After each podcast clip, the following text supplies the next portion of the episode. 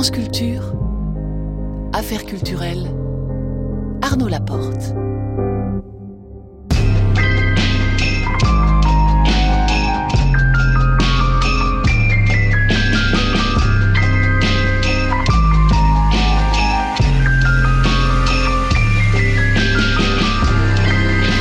Et ce soir, nous recevons l'autrice Alice Zénitaire dans le nouveau livre Comme un empire dans un empire vient de paraître chez Flammarion à 19h20. Affaire en cours avec vous, Marie Sorbier.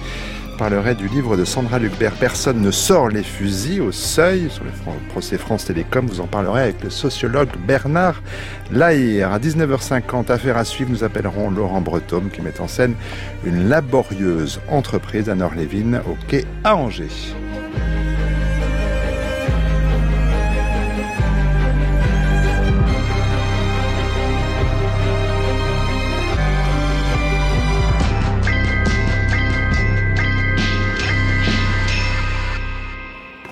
Bonsoir Alice Zénitaire. Bonsoir. Je vous ai dit bonjour ce matin à 8h55. Je vous dis bonsoir à 19h. Les journées euh, sont bien encadrées pour moi maintenant. On va bien sûr parler de votre euh, dernier livre en date, mais on va aussi essayer de mieux comprendre votre processus de création. Vous savez que c'est le pari de cette, euh, de cette émission, de ces affaires culturelles. Je me suis dit ce soir, pas d'intro. On entre directement dans le vif du sujet. Allez Zénitaire, pourquoi l'écriture parce que je suis très mauvaise au tir à l'arc. Euh, et je sais pas exactement ce qui fait que c'est cette chose-là qui a pris toute la place. C'est arrivé, c'est arrivé très jeune. Euh, j'écrivais déjà et j'écrivais déjà de la fiction quand j'avais 7 ou 8 ans avec euh, avec ma grande sœur. Vous avez gardé ça? Alors, avez des traces? J'ai perdu, euh, j'ai perdu le premier roman qu'on a écrit à quatre mains. Mais euh, il me cet reste, euh, ouais, il me reste des, des chapitres d'autres projets avortés. Il doit me rester euh, quelques quelques petits poèmes, euh, euh, toutes choses honteuses qui sont enfermées dans un tiroir depuis euh, depuis des années. Pour votre Pléiade, ça ce sera pour plus tard.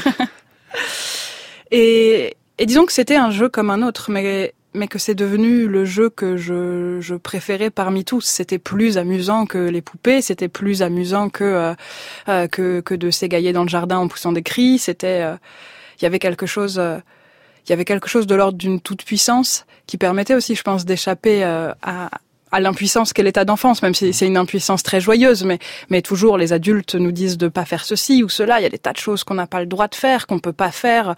On est trop petit pour atteindre le placard du goûter, etc. Mais quand on écrit de la fiction, on peut tout être. Et donc je me suis déployée là-dedans avec une joie infinie qui s'est pas arrêtée. Beaucoup d'écrivains, d'écrivaines disent que avant d'écrire, ils ont beaucoup lu. Mais vous avez beaucoup écrit avant de lire? Comment ça s'est non, je passé? lisais, je lisais aussi En même temps. Oui, c'est Ouais. nourri des livres. C'était là quoi, la bibliothèque de vos parents? Alors il y avait euh, la bibliothèque de mes parents qui étaient des bibli... enfin en fait les bibliothèques de mes parents qui étaient qui étaient euh, oui qui étaient pas du tout les mêmes. Mon père était beaucoup plus euh, science-fiction et heroic fantasy et ma mère beaucoup plus euh, roman 19e. Donc je piochais un peu dans les deux et puis euh, et puis il y avait les sorties euh, quasi hebdomadaires à la bibliothèque pour aller emprunter des livres. Donc moi j'ai aussi eu euh, j'ai aussi eu un accès à la littérature jeunesse, c'est-à-dire je piochais dans les livres pour adultes euh, trop tôt, euh, mais, mais j'aimais aussi, j'aimais aussi la littérature jeunesse. J'avais, j'avais un peu tout à la fois. Et Vous êtes quel genre de lectrice, Alice Zénitaire Est-ce que quand vous découvrez un nouvel auteur, que ce soit jeune fille, adolescente, jeune femme aujourd'hui, vous avez envie de tout lire Vous êtes boulimique? Alors j'ai envie de plus lire, mais j'ai très peur de tout lire. Euh, donc généralement, si c'est un, auteur ou, une autrice euh, euh, mort ou morte, je vais je, vais en garder un ou deux comme ça en me disant que moi je les lirai justement à la veille de ma mort. Euh, et puis quand c'est quelqu'un qui est, qui, qui est vieux, je vais aussi y aller. euh, je vais aussi y aller très très très très lentement en me disant que peut-être c'est le dernier. Donc je non l'idée d'avoir tout lu. Euh, alors après, il y a des auteurs dont on ressort en permanence des, des manuscrits. Moi, je suis une immense fan de Bolagno, et par exemple, Bolagno, il y a un peu ce truc de se dire, je ne sais pas, peut-être Vous avez les fait, deux euh, premiers volumes des œuvres complètes et c'est déjà un régal immense que d'avoir ça. ouais, ouais, ouais. l'édition de l'Olivier qui euh, sortent ces, ces volumes qui sont moi je les, je les garde aussi. Il y a des choses évidemment que je n'ai pas lues. J'ai pas envie d'y toucher. Donc vous faites ça. Vous vous en gardez de côté et vous regardez les les parfois les inédits. Euh, alors cinquième roman on est d'accord? Celui-ci?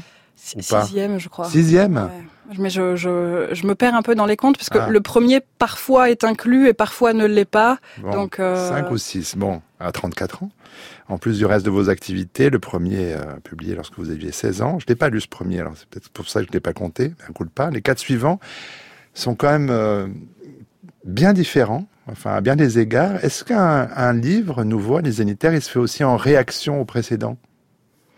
Alors, j'écoutais euh, Werner Herzog euh, vous dire dans une précédente émission que bien sûr que non, euh, et je me disais bien sûr que si, ne serait-ce que parce que moi j'ai pas envie en fait, je, je, peux avoir cette tentation de une fois que j'ai, une fois qu'en fait le livre est fini, je comprends des choses de l'écriture que je comprenais pas pendant que j'écrivais, et donc ce serait finalement, ce serait finalement possible de refaire le même livre en mieux mais j'ai très peur, euh, j'ai très peur de m'ennuyer. J'ai aussi euh, des appétits qui sont extrêmement divers, donc euh, j'ai un peu envie de, de pouvoir explorer des, des tas de, de pistes. Donc il y a cette chose de me dire, je ne refais pas le précédent, et je veux aussi apprendre des choses nouvelles. Je, veux découvrir des nouveaux outils dans mon écriture, repousser ou en tout cas essayer de repousser un peu mes limites, ne pas rester dans, dans une zone de confort. Et donc oui, en ce sens, le, le livre, il s'écrit toujours pas contre, mais en essayant de dépasser ou d'aller ailleurs par rapport au précédent. Est-ce que ça veut dire aussi qu'il n'y a pas une méthode sanitaire, une méthode de travail, des habitudes, des rituels, des lieux? Ça change aussi à chaque fois? Ça change aussi et une des choses qui moi me, me passionne, c'est, j'imagine je, j'imagine que vous connaissez les, les, grands entretiens de The Paris Review avec les écrivains dans lesquels ils, ils expliquent euh, leur... Euh, leur méthode de travail. en fait, moi, j'adore les éplucher et puis euh, et puis essayer d'en piquer certaines, de me dire bah tiens, si j'essaye d'écrire ce livre-là en suivant la méthode de un tel, eh ben qu'est-ce que ça donne? Euh, Donc euh, donc oui, j'aime bien aussi j'aime bien aussi changer les méthodes.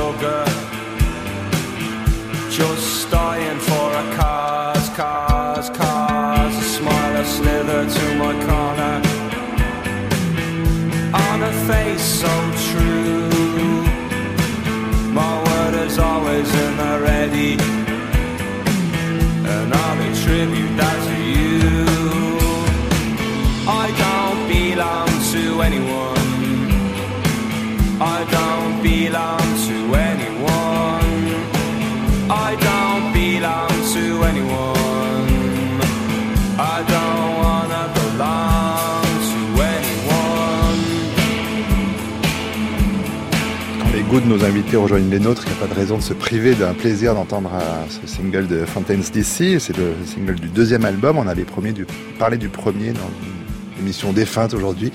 La dispute, et si on entend les, les Fountains DC, euh, les élitaires, c'est, est-ce que dans les, dans les rituels qui n'existent pas, ou dans les mises en condition, est-ce qu'il y a de la musique pour vous, pour travailler ou pour vous mettre en condition? Il n'y a pas en permanence de la musique. Euh, il y a de la musique, il y a de la musique de deux manières on va il y a de la musique intradiégétique, c'est-à-dire que si un de mes personnages est en train d'écouter telle ou telle chanson, je vais la repasser en boucle pour que la scène soit marquée par cette énergie.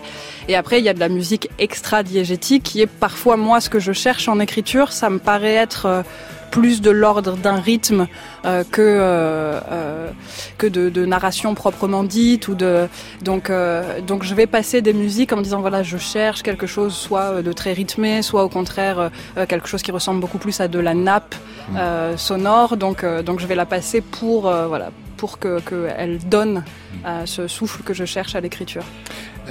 Se mettre en condition aussi, c'est peut-être des fois avoir une disponibilité de de se sentir appelé par un, alors quoi, par un sujet, par une image. Qu'est-ce qu'il y a au départ d'un nouveau livre à Est-ce qu'il y a des, un petit carnet dans votre poche où vous prenez des notes? Alors, il euh, y a des carnets, oui, qui sont pleins de notes, et les notes sont. Euh... c'est marrant parce que je pense, je fais ça aussi pour me rassurer, pour qu'au moment où je m'assieds face à l'ordinateur en me disant très bien, je vais vraiment faire ce livre, euh, je sois un peu assise aussi sur des carnets de notes. Sauf qu'en réalité, quand je les ouvre, il euh, y a à peu près tout et n'importe quoi dedans. Comme par exemple, voilà une note qui dit description d'une fourmilière. Euh, donc c'est eh ben, entré dans le livre. toi avec toi, Alice. Avec dans ça, Comme un empire, vous allez trouver une description de, de fourmilière, mais quand quand j'ai ouvert le carnet et que j'ai vu qu'il y avait une page où il y avait marqué que ça, je me suis je me suis vraiment bien aidée. Euh, vraiment, j'ai des étés solides pour partir en écriture.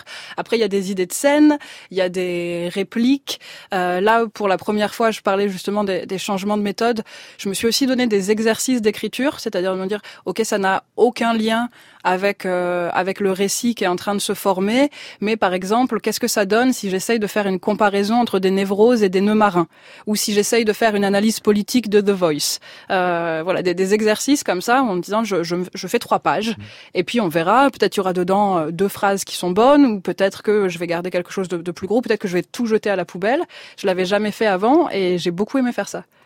Est-ce qu'il y a un sujet qui vient, au un ou plusieurs, parce qu'on va le voir, c'est le cas euh, dans ce nouveau livre, encore une fois, c'est évidemment pas un seul sujet que vous traitez, mais est-ce que l'idée même d'un sujet, ça vous embête que je, que je, je l'évoque? Non, non, non. Euh, après, le sujet, il est très souvent multiple pour moi. Euh, C'est-à-dire que autour euh, déjà peut-être que c'est plus des questions mmh. euh, et, et, autour des questions une envie euh, enfin une envie de, de représenter différentes euh, facettes l'idée que en fait, les, les, personnages vont, vont apparaître très rapidement. En fait, j'arrive pas. La question d'abord, c'est, alors, on pourrait dire, la question, ça pourrait être, qu'est-ce que l'engagement politique ou comment s'engager politiquement aujourd'hui Et des personnages vous apparaissent Alors finalement, la question, elle vient après. C'est-à-dire ah oui que d'abord, euh, d'abord vient le personnage d'Antoine, et, euh, et l'engagement politique à travers le personnage d'Antoine, avec euh, cette double chose de, de l'engagement politique au présent, donc être euh, assistant d'un député, et puis euh, cette nostalgie d'un engagement passé, euh, la guerre d'Espagne en l'occurrence, et d'un engagement passé qui a l'air toujours plus simple et plus sublime. Donc, euh, donc voilà, il y a ce personnage qui arrive. Celui de elle, il arrive après, dans, dans une fascination qui se développe très très rapidement chez moi pour pour Anonymous. Et finalement, je me dis, mais ce qui les relie tous les deux, c'est aussi, enfin, c'est cette question-là. Et donc après, une fois que j'ai cette question-là, bah, je rajoute euh, Xavier, l'habitat collectif de la vieille ferme, et puis euh, et puis des tas d'autres euh, scènes du livre, mais euh, mais, mais ça part ça part d'Antoine au départ. Alors Antoine, donc assistant parlementaire, aspirant à devenir écrivain. Alors pour lui, le, le déclic est simple, c'est un film. These are the fascists. This is what they're doing to us. I want you to join with us. Make our fight your fight. No pasará. They shall not pass. No pasará. Dear Kit, well, I'm a soldier now with the Puma militia. Just ordinary men and women fighting for a cause. There's no saluting. We elect the officers and everything's discussed and voted on. We fight together, comrades in arms, and the only good soldier in the Franco's army is a dead one. I'm not the man I was. I can see further and I notice things I hadn't even thought of before. You have to be real for real people. I left Liverpool with a daft romantic idea, but in war people get killed. These people think they have they think they have something, but they have nothing. I can't sit here watching people die of stupidity. I can't do it. I've had it. All of us know the price of the freedom, and we've we've lost a, a lot of friends.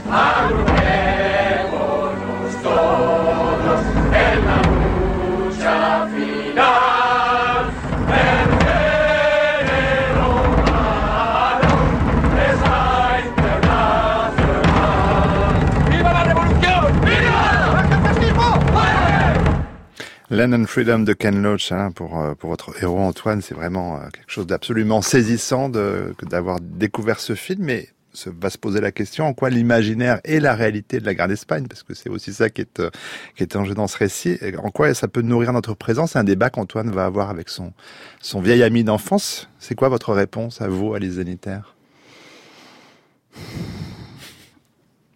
Soupir, hein, je traduis. je fais la traduction simultanée. J'aurais pas de réponse euh, tranchée, définitive. C'est pour ça que j'écris des livres longs aussi. Euh, je pense qu'il y a quelque chose dans ce rapport. Ben, finalement, dans ce rapport à la guerre d'Espagne, il y a quelque chose qui ressemble aussi à ce que je décrivais de mon rapport d'enfant à l'écriture. C'est que dans cette projection vers un passé qui est qui est fantasmé, Antoine, il peut il peut s'extraire, euh, il peut s'extraire d'une vie politique euh, actuelle qui lui paraît morne, qui lui paraît limitée. Il peut voilà, il peut se rêver. Euh, il peut se, se rêver en, en héros mmh. révolutionnaire ce qui est extrêmement compliqué quand on est l'assistant d'un député PS aujourd'hui. Oui, après la, la après la, la, vague en marche. Hein. C'est ça. Euh, et, et d'un autre côté, c'est c'est une facilité en fait de, de, se réfugier dans ces images sépia en s'imaginant que euh, euh, si on avait été sur le front d'Aragon en 36, on aurait été de ces héros révolutionnaires. Mmh. Euh, c'est une facilité qui rend aussi possible de rater des mouvements naissants. Et ça, c'est quelque chose dont je voulais beaucoup parler dans, dans ce livre, à la fois avec les Gilets jaunes et à la fois avec Anonymous. Quand quelque chose arrive qui n'a pas encore de forme, qui n'a pas encore euh, d'analyse, qui n'a pas, dont on ne sait pas s'il va durer ou si ce sera un pétard mouillé, et puis euh, et puis les éditorialistes nous disent bah, c'est un pétard mouillé, ou c'est des fachos, ou voilà, ou finalement c'est juste des gens qui sont préoccupés de leur essence, on va arrêter la taxe, et puis et puis quelque chose s'installe quand même. Alors on fait pour se positionner par rapport à ça? Comment on se dit ce mouvement-là, il faut qu'on l'accompagne ou au contraire, ce mouvement-là, ce ne sont pas les miens? Euh, Et finalement, Antoine va s'engager plus pour les, les, les, gilets jaunes que son employeur le voudrait, alors que elle, euh, qui est qui est alors elle, hein, c'est l'initiale, hein, c'est une femme. Euh, elle qui est pirate, va elle rater les premiers temps d'Anonymous en se disant c'est trop loin, c'est trop américain, etc. Et ensuite elle va en avoir tellement honte qu'elle le racontera jamais. Elle fera toujours semblant qu'elle était là depuis le début. On va continuer évidemment à parler de, ces questions-là, mais on va le faire d'ailleurs d'une autre façon. On reprendra notre discussion vraiment sur comme un empire dans un empire euh, dans une petite dizaine de minutes auparavant. Euh, comme tous les soirs à 19h20, on retrouve Marie Sorbier.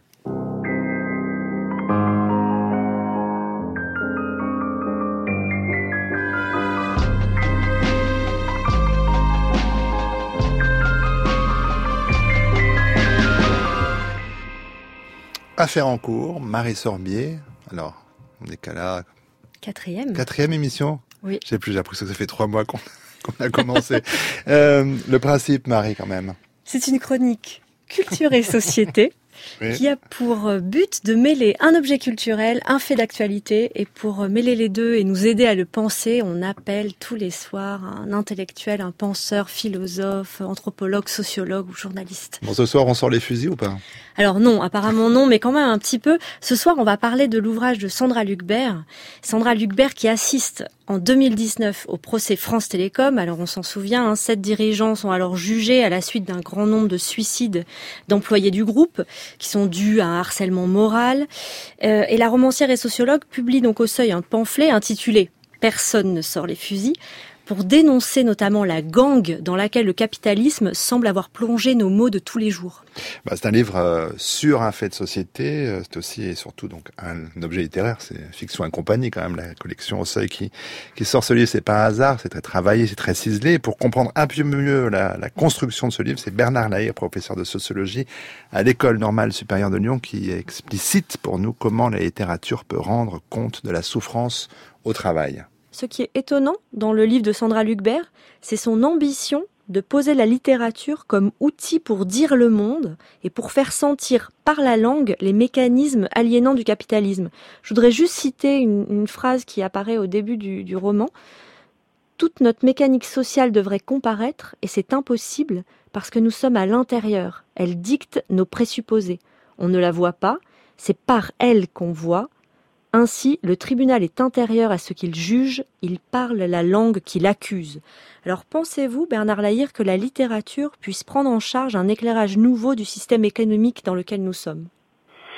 Ce que peut la littérature et le, livre euh, le prouve, c'est décrypter d'une certaine façon le, le, langage ou la langue, puisqu'il est question de langue du capitalisme néolibéral dans, dans l'ouvrage, décrypter cette langue, montrer comment elle fonctionne, euh, utiliser les instruments de la littérature qui ne sont pas ceux des sciences sociales, avec euh, l'ironie, le sarcasme. Bon, on peut utiliser des outils qui ne sont pas à disposition des sciences sociales pour euh, montrer comment fonctionne ces, cette langue qui est gelée, comme elle dit, qui est figée et dans laquelle souvent nous parlons sans même nous en rendre compte. C'est-à-dire on a quelque chose de l'ordre de ça parle, ça parle en nous, euh, la langue nous parle plus que nous parlons euh, cette langue. Et donc là, euh, si on reprenait les, mots de Saussure, on n'a pas affaire à des sujets parlants, mais plutôt à des, à des sujets parlés par la langue. Et ça, je pense que la littérature, effectivement, peut s'approprier avec ses outils cette langue et essayer de la mettre à distance, de montrer comment elle fonctionne, comment elle dysfonctionne et comment elle nous fait dysfonctionner au fond. Voilà, donc c'est, je, crois qu'il y a cette possibilité-là pour la littérature. C'est ce que cherche en tout cas euh, Sandra Lucbert. J'aurais aimé euh, également vous faire réagir sur un glissement sémantique. Alors vous me direz si c'en est réellement un ou pas, parce que euh, elle parle, hein, je crois, à un moment du livre de guerre des classes, mais cette guerre des classes dans ce roman et puis ailleurs aussi ne concerne non plus le prolétariat, mais bien des cadres. Alors peut-on élargir ou uniformiser la souffrance au travail? Oui, c'est un des troubles pour moi euh, en lisant l'ouvrage, c'est que au fond, on ne sait pas trop sont les, les personnes qui ont soit connu des tentatives de suicide, soit se sont suicidées. C'est-à-dire qu'on n'a pas d'informations précises sur euh, la place qu'ils occupaient euh, au sein de l'entreprise.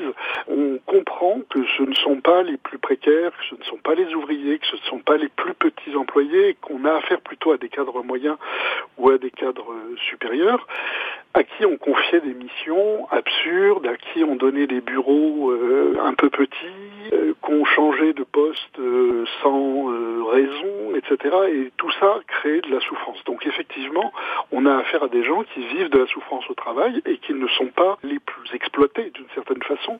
ce sont des classes supérieures et moyennes, me semble-t-il, hein, en tout cas dans les cas qu'on voit apparaître, qui sont euh, la partie ordinaire de ces classes. Et ils ont en face d'eux des super puissants, des super riches. Et effectivement, il y a une guerre de classes, de toute évidence. Mais c'est pas la guerre des classes au, sens de Marx. C'est des classes, euh, là, pour le coup, euh, à l'intérieur même des classes dominantes, d'une certaine façon. Donc évidemment, on peut imaginer ce que ça fait à l'autre bout du système social, avec des gens qui sont les plus démunis, les plus exploités, les, moins bien payés, etc. Donc le système capitaliste produit cette souffrance, euh, y compris euh, chez ces cadres, euh, chez ceux qui sont pourtant du côté des dominants d'une certaine façon. Donc ça c'est intéressant et je trouve d'ailleurs qu'il y a un parallèle à faire entre cette, ce, ce, procès, cette, cette situation d'une série de suicides au, sein de France Télécom, avec le travail qu'a fait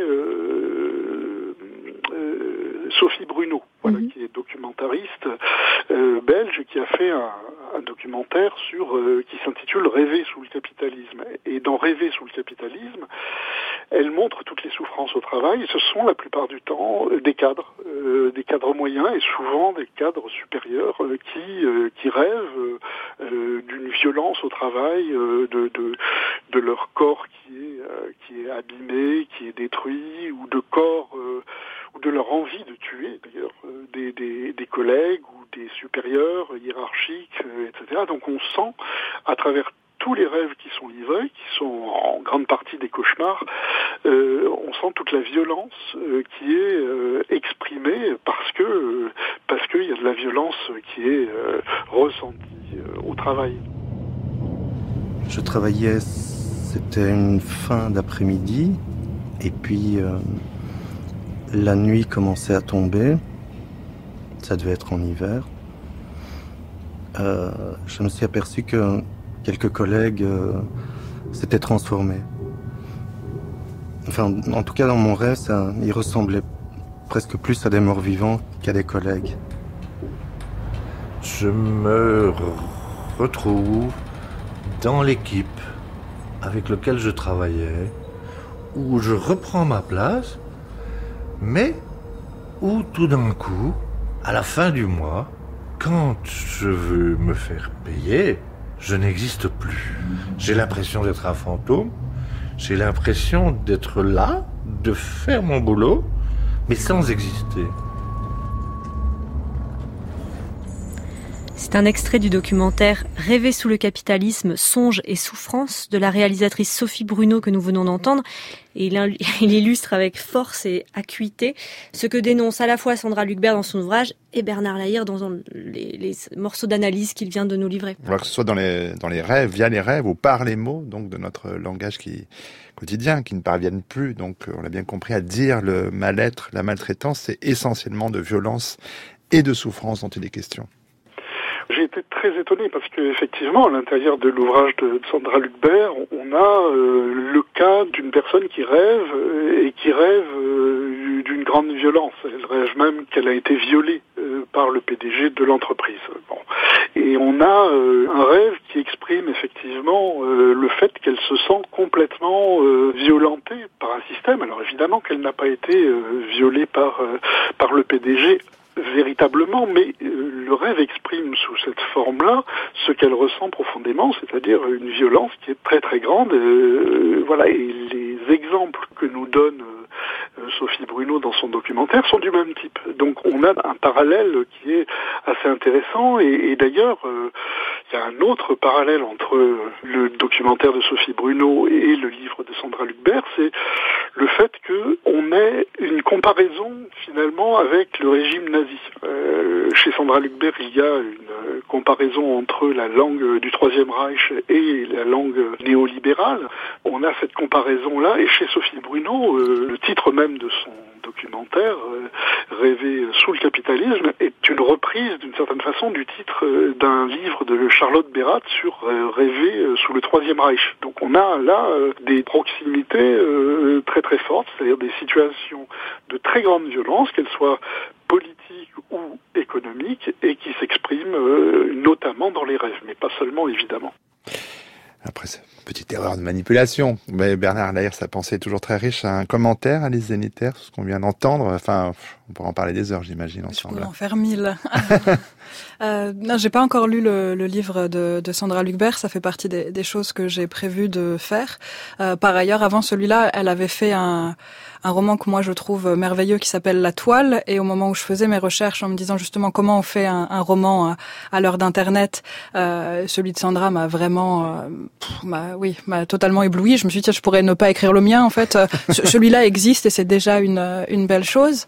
Et par ailleurs, sur ce lien entre euh, littérature, capitalisme et, et entreprise, et pour continuer à, à, à, montrer comme ça mon admiration pour mes confrères et consoeurs, il y a Vincent Message qui a fait à la rentrée dernière Cora dans la mmh. spirale, qui, qui pour moi est aussi un, un, très grand roman sur cette violence en, en entreprise du côté des cadres finalement. Mmh. Voilà, pas pas du côté des, des travailleurs qu'on pourrait penser euh, les plus fragiles, les plus exposés, les moins considérés, etc.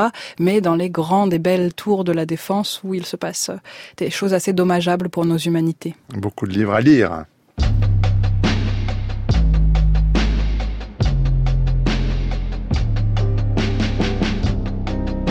France Culture, Affaires culturelles,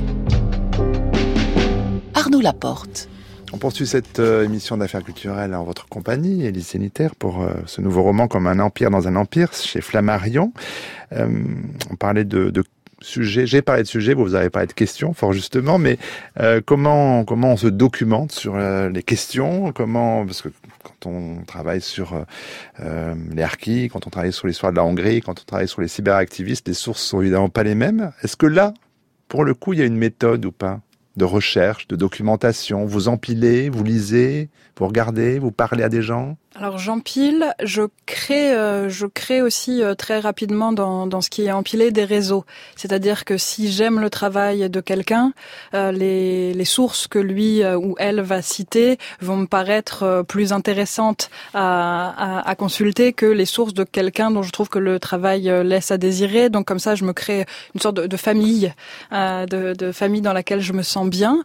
Et puis et puis oui, évidemment, il y a quelque chose d'assez d'assez étonnant dans le fait d'aller travailler sur le piratage informatique, mais ça commence de la même manière, c'est-à-dire qu'il existe une très très belle thèse euh, d'anthropologie de Gabriela Coleman, euh, qui est traduite en français d'ailleurs, euh, sur sur Anonymous et le hacktivisme en, en, général, qui a en plus cette cette qualité qu'on apprécie tous, qui est qu'elle est très très bien écrite. Mmh. Donc donc on n'est pas obligé juste de, de se fader comme ça des analyses informatiques ou d'organisation de de, groupe, euh, par moments vraiment, elle raconte des histoires, elle met en scène des, personnages euh, et, c'est très beau. Et donc ça, ça a vraiment été ma, bible de départ. J'ai contacté Biela, euh, qui m'a qui m'a parlé plusieurs fois. Je suis allée la voir à Montréal. Elle m'a indiqué d'autres lectures.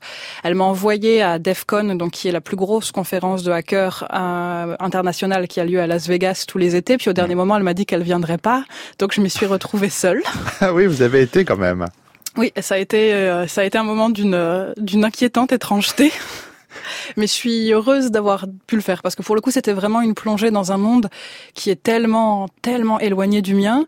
Et, et comme j'étais nulle en informatique, enfin la plupart des communications et des ateliers ont été euh, ont été un peu perdus pour moi. Mais j'ai fini par être envoyée au village du piratage physique où on m'a appris à désamorcer une bombe. Je suis nulle à hijacker une voiture. Je suis nulle et à crocheter des serrures. Je sais le faire maintenant. Ah.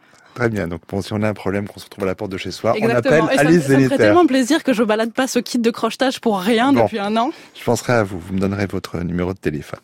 Euh, plus sérieusement aussi, euh, mais ça c'est très sérieux de crocheter les serrures, dans, dans votre dernier livre, l'actualité notamment, et vous l'avez déjà évoqué, ce sont les gilets jaunes. Chicha découvert, les gars Chicha découvert, les gars 45 heures par semaine et découvert C'est même pas légal. Je bougerai pas. Je bougerai pas les gars. Envoie tes gaz Envoie-les tes gaz Envoie tes gaz, envoie-les Je bougerai pas mon gars. C'est quoi? Ça pique les yeux, ça pique tous les jours. Ça pique tous les jours, c'est rien ça c'était en décembre 2018 et c'est un homme euh, agenouillé, les mains croisées derrière la tête qui, euh, qui s'exprimait ainsi. Et ces, phrases, ces phrases, elles résonnent euh, très fort dans votre livre, Les Zénitaires, parce que ce mouvement des Gilets jaunes, au départ, il est vu d'assez loin par Antoine, donc cet assistant parlementaire d'un député socialiste rescapé de la déferlante d'En Marche, jusqu'à ce qu'il éprouve dans son corps, alors presque par hasard, la réalité d'une manifestation. Euh, le réel, ça n'existe pas tant que le corps n'est pas impliqué Ça existe. Euh, bon, d'abord, est-ce que, le réel existe et qu'est-ce que ça veut dire? Vous attendais. C'est une vaste Je vous attendais là-dessus. Euh, et, et, quelle est la place que prend la mise en récit? Et du coup les mises en récit pouvant être totalement totalement différentes est-ce qu'on a accès aux mêmes choses? Mais mais oui le fait le fait d'impliquer d'impliquer le, le, corps change la donne. Moi je le vois aussi justement on parlait des recherches tout à l'heure. Euh, quand mon corps arrive dans le dans le travail de recherche, quand je sens, quand je vois, quand je peux expérimenter des, des ambiances, je sais que j'écrirai plus de la même manière. Et, et oui, Antoine va, va, vivre ça. Et puis, euh, et, enfin, avec le personnage de ce gilet jaune qui s'appelle Bruno mm. et qui est en effet très inspiré euh, par euh, l'homme de l'archive sonore que, que vous venez de passer. Cette, cette idée que la vie est tellement insupportable que finalement la violence policière, les gaz, euh, l'hématome énorme qu'il a sur sa poitrine, c'est rien. Et donc pour Antoine qui évolue dans un dans un milieu qui est feutré, qui qui est moelleux, où la souffrance est, tenue, est tenue le, plus loin possible, euh, la rencontre avec cet homme va être en effet euh, quelque chose de, bouleversant. Il y a une sorte d'impératif dans le dans le fait d'agir. Ça va pas marcher du tout, mais euh, mais tout à coup cette idée qu'on ne peut pas se détourner de ça. Il est vraiment en train de se passer quelque chose. Ce que Xavier, son ami d'enfance, lui avait dit avant, mais Antoine ne savait pas si s'il y croyait. Là, il se passe quelque chose. Ah, il se passe quelque chose dehors avec les gilets jaunes, vous me voyez venir, mais il y a la question du dedans, le dedans, euh, pour elle, euh, l'activiste. Euh, il faut le H, hein, activiste, et pour ça, c'est je l'aspire un peu. ce dedans, comment est le corps de elle pour vous quand elle est face à sa machine, quand elle a, on sent qu'elle a presque un lien Cronenbergien à, sa machine, comme si elle se pluguait elle-même à ce dedans C'est quoi Comment vous l'avez perçu, vous, ce dedans de, de ce monde de l'Internet? Alors, ce que je, ce que j'ai fait de ce personnage de elle, c'est aussi euh, c'est une femme qui finalement a, à mon âge plus ou moins donc a grandi sans internet euh, et sans euh, et sans ces extensions qui nous permettent d'être constamment sur internet nos, nos, smartphones les ordinateurs portables extrêmement légers etc donc il y avait une vraie action d'entrer dans le dedans de vouloir disparaître à l'intérieur et de pouvoir voilà de pouvoir effacer un corps qui dans le cas de elle est un corps un peu problématique euh, d'abord parce que euh, elle, elle, elle est trop grande et donc elle se sent mal à l'aise, elle ne sait pas quoi faire de son grand corps. Et puis elle est une femme, et puis elle est arabe, et puis elle est pauvre, et donc elle porte euh, chaque fois qu'elle balade son corps, elle porte tous ses stigmates. Alors que à l'intérieur, au dedans, elle peut être, euh, elle peut être tout ce qu'elle veut, et elle peut avoir, euh, elle peut avoir une vitesse d'action, un, un impact qui n'a rien à voir avec ces déterminismes sociaux, avec euh, l'endroit, l'appartement pourri dans, lequel elle se trouve au moment où elle fait quelque chose. Les, ricochets sont 100 fois plus vastes, mille fois plus vastes que sa situation de départ. Donc il y a quelque chose de totalement grisant là-dedans. Euh, je ne sais pas si votre réponse sera sensorielle ou physique, on reviendra sur le livre par ailleurs, mais comment est-ce qu'on sait qu'un livre est achevé, qu'il faut plus y toucher? Alors ma réponse, je crois que je l'ai piqué à Sioran, euh, mais elle est que un livre est achevé quand on préférerait le brûler plutôt que d'avoir à bouger une seule virgule. Bon, merci Émile. Euh, mais les regards extérieurs, ça compte quand même? Vous, vous montrez des états du manuscrit? À qui, sans vouloir être indiscret, les zénitaires Alors je montre euh, très tôt une, une version à mon éditrice parce que finalement je crois que je confonds entre ce qui au bout d'un moment entre ce qui reste dans ma tête ce que j'ai écrit puis coupé et ce qui est réellement écrit. Moi j'arrive plus à lire euh, ce qui est écrit. En fait, je, je, je, il y a des extensions comme ça de choses qui ont apparu, enfin qui sont apparues, qui ont disparu, etc. Donc, euh, donc je lis trois livres à la fois et, et j'ai besoin de quelqu'un qui lise que ce qui est écrit. Donc, euh, mon éditrice Alix Penant entre en jeu très tôt. Euh, mon compagnon aussi, à qui je fais la lecture à voix haute. Donc, c'est un peu l'exercice du, du gueuloir de Flaubert, sauf qu'on n'est que deux. Mais dans le fait de lui lire à voix haute, je, je peux traverser mon texte d'une manière différente. Et vous lisez à voix haute une fois qu'il y a un certain état ou vous le faites très régulièrement? Non, je le fais, je le fais une fois qu'il y a une V1 dont j'ai déjà parlé avec mon éditrice. Version 1. D'accord. Voilà. Et puis, euh, et puis quelques amis euh, de confiance, euh, voilà, qui vont me faire des, des retours, qui m'aident beaucoup. Après, ça fait un peu, c'est comme des échelons quand je retraverse le manuscrit et que je suis un peu épuisée de ça, que je peux commencer à m'enlacer. Le fait d'avoir des commentaires et des retours dans les marges, ça m'aide. Je, je, grimpe dessus, commentaire après commentaire, pour pour aller jusqu'au bout. Et vous reprenez du départ, vous relissez tout? Est-ce qu'il faut, c'est quoi, retrancher la plupart du temps plutôt qu'ajouter? Alors il faut couper pas mal. Après, parfois, il manque du liant. Il y a vraiment, il y a vraiment ça, de, me dire, il y a quelque chose de trop abrupt euh, dans, dans la manière dont les scènes s'enchaînent. Et puis, euh, et puis, essayer parfois d'égaliser un peu parce que je suis totalement traversée par euh, par ce que je lis, par ce que je regarde, etc. Et donc la manière dont je vais écrire une scène après avoir lu euh, Foster Wallace, euh, c'est pas la même que la manière dont je vais écrire une scène après avoir lu Zadie Smith ou Chimamanda Ngozi Adichie ou après avoir vu un gros film d'action euh, euh, le soir. Et donc euh, voilà, après on, on essaye de tout remettre. alors pas totalement pas, totalement du même pied parce que c'est intéressant ces petites différences, mais qu'on n'ait pas l'impression que j'ai fait un collage euh, extrêmement euh, voilà brutal.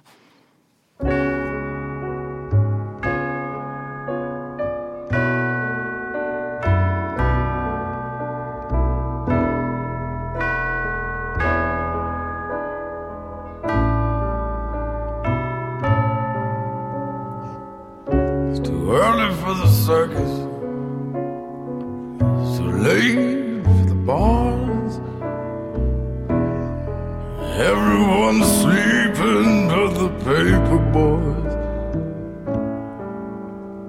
And no one in this town is making any noise but the dogs and the milkmen and me. The girls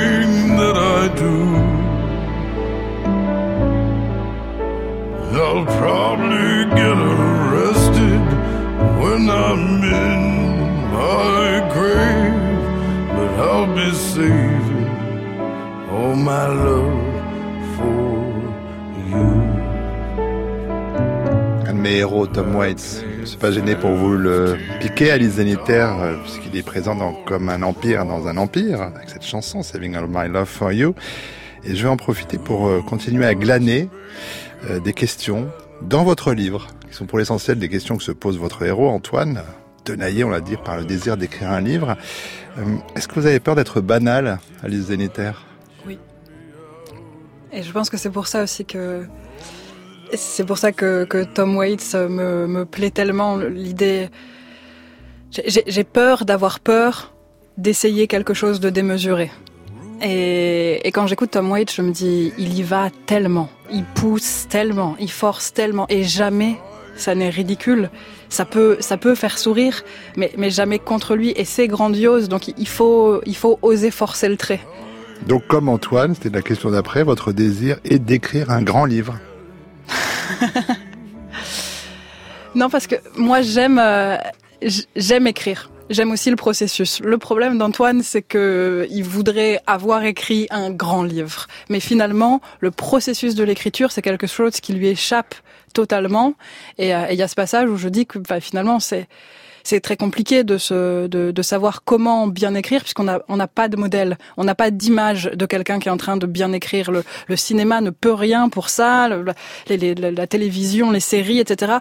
On voit des gens lutter contre des démons, mais ça pourrait, voilà, ça pourrait être de la batterie ou, euh, euh, ou ça pourrait être de, Demi Moore qui fait de la poterie dans Ghost. Ça n'a ça n'a rien à voir avec l'écriture en tant que telle, et donc quand on essaye voilà de de- d'atteindre des modèles d'écriture, il se présente pas grand monde.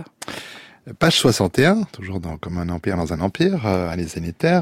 Depuis des années, il savait deux choses sur ce texte jamais commencé. Il parlerait de la guerre d'Espagne, point virgule. Il y aurait des points virgules. Et vous, est-ce que vous savez des choses sur les textes à venir? C'est à peu près de cet ordre-là. Euh, je me souviens. C'est la euh, description de la fourmilière, quoi. C'est ça. Voilà, et oui, je, je me souviens euh, quand quand je suis allée euh, chez chez Flammarion donc pour présenter euh, le projet de juste avant l'oubli. À Gilles Aéry et à Alix Pénan, je, je commence à leur dire voilà, ce sera sur un, un écrivain que j'invente, ça se passera sur une île et il y aura une, une scène avec une boule à facettes. Et ça me paraissait vital de leur dire parce que vraiment c'était un des points d'accroche que j'avais pour entrer dans ce livre. Et bon, évidemment, je, pense pas avoir fait forte impression avec la boule à facettes, mais oui, il y a, il y a à la fois des choses très très grandes et très très floues et puis des détails d'une précision sur lesquels je lâcherai pas. Il y aura des points virgules, très bien. Alors, Antoine aussi, euh, il, est- il aimerait- il aurait bien aimé faire forte impression. Alors, il fait référence aux Beatles quand il va présenter son, son livre sur la guerre d'Espagne à des éditeurs qui sont peut-être vaguement intéressés. Et il dit, je cite, euh, enfin, vous écrivez à propos d'Antoine, il était persuadé que c'était dans ce genre de décalage, de pas de côté, que se nichait la littérature. Vous, Alice Zeniter, vous savez où elle se niche? La littérature, ça m'intéresse. Alors non, je sais pas. Et justement, je, crois que ça me plaisait d'écrire sur un personnage qui a un avis théorique. Mais alors comment on fait ça? Euh, Et en fait, ce passage-là, il a été coupé. Après, il y avait tout un truc qui se poursuivait. Ou alors, il citait Deleuze qui disait être écrivain, c'est faire bégayer la langue. Mais alors, comment on fait bégayer la langue Une fois qu'on sait qu'il faut la faire bégayer, comment on la fait bégayer? Comment on échappe euh, au procès d'artificialité? Si on part du principe qu'il faut faire le pas de côté, ou il faut le bégaiement, et qu'on n'y va que pour remplir le, le- le cahier des charges, alors c'est totalement artificiel. Mais est-ce que c'est possible de faire autrement? C'est, ouais, c'est, c'est, ce sont des, des vastes questions. Euh, je vous ai demandé tout à l'heure, euh, au début, si au début d'un nouveau livre il y avait euh, une image, et dans Comme un empire dans un empire, l'image est à la fin. Euh, je la dévoilerai pas, mais je me suis dit en lisant ce dernier paragraphe que peut-être que les 390 pages précédentes n'avaient pour seul but que de m'amener à lire la description de cette image qui m'a vraiment, j'en parle comme ça, mais beaucoup ému. Et vous, vous êtes arrivé comment à cette dernière image? Alors c'est difficile d'en parler sans, euh, sans dévoiler cette. euh, Non, mais elle arrive à quel moment Elle arrive très tôt. En fait, moi, j'ai souvent. C'est ça le sens de ma question. Ouais, j'ai mon image de fin. Euh, un peu après la boule à facettes, mais, euh, mais, mais, très tôt. J'ai l'image de fin sans savoir comment je vais y arriver. Mais vous devez arriver là. Je, ouais. C'est ma petite lumière de phare euh, qui, qui va euh, orienter après tous les méandres que je peux prendre, parce que j'aime beaucoup aussi méandrer, si je peux faire un, un néologisme. Mais, mais je sais qu'il va falloir que je revienne à un moment donné sur le chemin pour atteindre cette scène. Et celle-là, elle est, elle est à retoucher, ce paragraphe-là, je sais pas, 20, 25 lignes. Euh, il y a une précision qui doit être euh, totale. Là, pour le coup, euh, il faudrait brûler le livre si, plutôt que de changer une virgule. Alors, comme elle arrive, arrive tôt, finalement, dans, dans le processus d'écriture, ça fait partie des scènes qui sont les plus relues et et, et, oui, et retouché jusqu'à l'absurde. D'ailleurs, j'ai prêté ce truc-là à Antoine aussi, de fait de, enfin, de bouger une virgule mmh. en, en, trois quarts d'heure, de faire que bouger une virgule, la remettre à sa place, la rebouger, la remettre à sa place, et puis finir par effacer la phrase entière. Euh, là, évidemment, cette dernière scène, elle a été retouchée comme ça.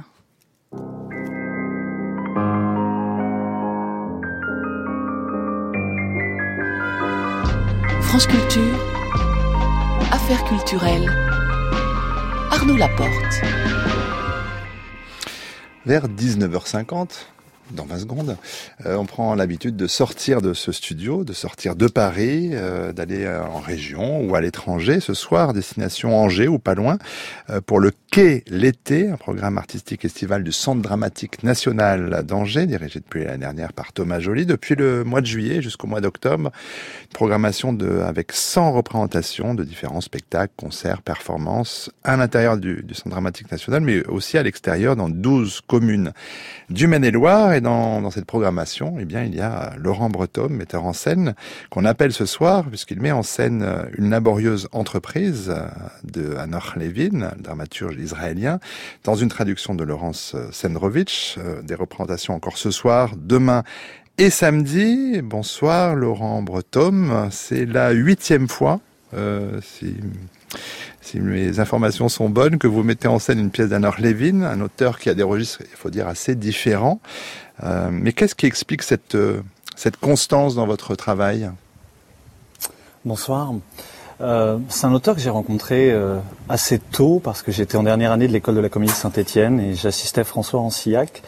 À l'époque, Anor Levin était un auteur peu connu en France, on était en 2003. Et très vite, j'ai été marqué par son écriture qui est extrêmement vaste et extrêmement riche. il y a une soixantaine d'œuvres, il n'y en a qu'une cinquantaine actuellement traduites en France. Et c'est un auteur avec lequel j'ai cheminé longtemps, jusqu'en 2012. Euh, j'avais fait sept mises en scène. On a terminé avec les souffrances de Job qu'on avait fait à l'Odéon. Et huit ans plus tard, au cœur d'un confinement cette année, au mois d'avril, où, où j'ai bien vu ce qui s'était passé en Chine et tous ces couples qui avaient divorcé suite au confinement, je me suis dit, mais comment répondre artistiquement le mieux possible euh, et comment le faire de la meilleure des façons? Et ça ne pouvait être qu'avec cette pièce-là d'Adam Levine qui parle du confinement du couple. Et grâce à l'invitation de Thomas Joly, euh, pour participer au Quel été et, au Festival des Bouffées d'Art dans lequel on est ce soir au, château du Plessis-Massé, eh bien, la huitième mise en scène s'est opérée comme une évidence de vie. C'est-à-dire dans les moments où je vais pas bien, je reviens à Nord. C'est une pièce qui a déjà été jouée une, quinzaine de fois cet été. Euh, comment est-ce que votre compagnie, le menteur euh, volontaire, euh, a vécu cette crise sanitaire Et justement, comment elle réussit à jouer autant Laurent Breton mais paradoxalement, on l'a très bien vécu. La première des réalités, c'est qu'on avait beaucoup de tournées cet été. Moi, je devais aller à l'Aria en Corse avec Robin Renucci travailler. Il y avait plein de choses. On a dû tout annuler. La priorité, d'abord, en tant que compagnie conventionnée, était de protéger les, techniciennes, les techniciens, les intermittents, intermittentes. Ça représente à peu près 70 personnes, monteurs volontaires. Et puis, euh, une fois qu'on a passé cette étape-là, ben, de manière un peu folle, je dirais, euh, on a été sollicité pour beaucoup de choses. On a près d'une centaine de dates vendues là jusqu'à l'automne pour créer des formes différentes. Donc là, c'est le Lévin, mais après, on part sur un Dostoïevski, on part sur une création, une double création qui va mêler le sport et la culture pour le vent des globes. Et on va là où le théâtre a pas tout le temps l'habitude d'aller. Beaucoup de mes contemporains le font. mais euh, d'aller dans les IME, dans les EHPAD, dans les cours des jardins publics, dans les maisons d'arrêt, dans les hôpitaux, chez l'habitant. C'était, c'était répondre artistiquement à tout ce qui se passait. Et, et j'ai fait, c'est très rigolo d'ailleurs parce que j'ai fait mon bilan pour la DRAC là, de compagnie conventionnée et je dis pour mais la direction régionale des affaires culturelles, précisons. voilà, direction, voilà, très juste. J'ai eu besoin de, de, de, de me dédouaner en disant j'ai presque honte de dire que nous vendons plus de dates euh, avec la Covid que sans la Covid. Alors, hier, vous le disiez, et encore ce soir, demain, après-demain, c'est au château du Plessis-Massé où la pièce sera jouée. Euh, on parlait hier soir du festival théâtral in situ à Villerville. Est-ce que les lieux ont une influence sur le spectacle, Laurent Breton? Énormément parce que chaque lieu charrie euh, son, son paysage et son univers. On a joué dans un domaine viticole, on a été dans une friche industrielle. Euh, Là ce soir on est dans un, dans un lieu sublime euh, au château du Plessis-Massé, mais on va pas jouer dehors ce soir. On a joué dehors hier soir au château, mais là il a plu toute la journée, donc on est à l'intérieur dans une espèce d'immense bâtisse. En fait, on est vraiment dans la définition même de l'art vivant, c'est-à-dire quelque chose qui se passe en direct sur le moment et qui est unique pour chaque spectatrice, chaque spectateur. Et c'est la force d'un travail décentralisé comme, comme ce qu'a mis en place le Quai avec ses, ses, ses 100 dates, enfin, pas pour nous, pour toutes les compagnies, parce que chaque représentation est unique et magique.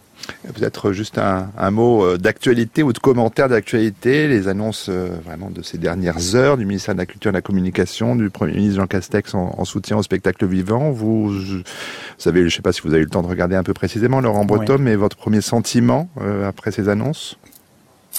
Le sentiment n'a pas bougé depuis le mois de juin et on en avait parlé beaucoup avec les camarades metteuses en scène et metteurs en scène.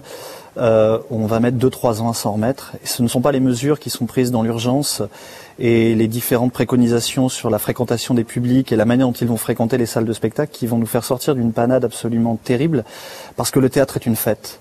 Le théâtre est une, chose qui se partage. Et si les spectatrices et spectateurs gardent les masques, c'est pas la même fête, c'est pas le même rapport direct envers les gens. Et je pense malheureusement que tant que cette Covid existera, on pourra mettre en place tous les systèmes, qu'ils soient financiers ou structurels. Euh, on, on- on ne retrouvera pas le théâtre tel qu'il était avant. Il faut, il faut réussir à, à joyeusement se dire, ben, peut-être que pendant deux ans, trois ans, il va falloir faire autrement. Euh, Dans la profession, le mot se réinventer est un mot banni, donc je vais dire, je vais pas dire qu'il faut se réinventer, mais je vais dire qu'il faut juste se déplacer au sens propre comme au figuré. Merci beaucoup, Laurent Breton. Je vous laisse euh, sans doute rejoindre vos camarades. Levé de rideau, enfin, il n'y a pas vraiment de rideau, peut-être dans le château, mais c'est dans, dans 35 minutes. Cette euh, laborieuse entreprise, la pièce d'Anor Levin. Deux autres représentations euh, demain et samedi dans le cadre de cette programmation plus large, le quai d'été du Centre dramatique national d'Angers. Et j'en profite, les zénitaires, parce qu'on n'a pas eu le temps, ça file trop vite, d'évoquer cette dimension-là de votre travail. Il y a une dimension euh, tout à fait théâtrale. Il y a une nouvelle création qui arrive Alors euh, oui, si elle peut se faire, euh, je, je dois créer euh, au début euh, début octobre au CDN de Valence où je suis artiste associé un seul en scène qui s'appelle Je suis une fille sans histoire et, euh, et qui porte encore une fois sur des questions, des questions de, de narratologie, de sémiologie. Euh, en gros, j'essaye d'interroger. Où et comment sont nées les formes d'histoire qu'on qu'on raconte sans même les questionner dans nos, dans nos vies. Et est-ce que raconter, c'est toujours trahir? Est-ce que justement il existe un réel que l'on met après en forme par le récit Ou est-ce que tout ça arrive bien amalgamé et que finalement la forme d'une phrase, c'est aussi la forme d'une vie? Ah, Il faudrait faire une autre émission sur cette, cette écriture-là. Euh, mais vous faites tout dans ce spectacle, Alors non, j'ai un, regard extérieur euh, qui s'appelle Mathieu Gary, qui est, euh, qui est circassien et qui est un, ami euh, de longue date euh, et qui m'évite de devenir complètement schizophrène en essayant de, tout faire. Mais, oui, sinon, j'ai commencé à, l'écrire seul. Après, Mathieu m'a aidé à le retravailler et puis c'est moi qui, suis sur scène. Et qui me donne à voir, ce qui est quelque chose d'assez étonnant par rapport à ma pratique d'écrivaine qui est beaucoup plus planquée. On profitera de cette autre Alice zénitaire, peut-être, euh, au long d'une tournée qu'on souhaite complète, longue, pleine de dates, pour vous retrouver peut-être un peu plus tard dans la saison.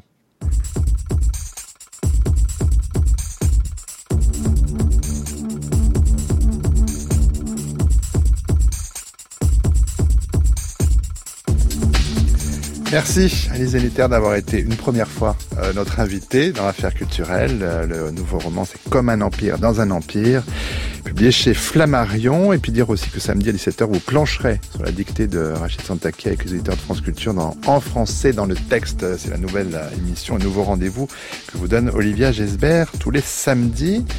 Affaires culturelles, c'est une émission rendue possible grâce à Issa Toundoy, Marie Sorbier, Boris Pinault, Hugo Altmaier. Reprise de son ce soir, Anthony Thomasson. Réalisation, Alexandre Fougeron. Demain à 19h, nous serons en compagnie de l'écrivain Fabrice Caro qui viendra nous parler de son nouveau roman Broadway, publié chez Gallimard dans la collection Signe. Avant cela, dès 8h55, vous pourrez déjà entendre Fabrice Caro dans les matins de France Culture puisque je lui poserai cette question qui devient rituel. À quoi pensez-vous?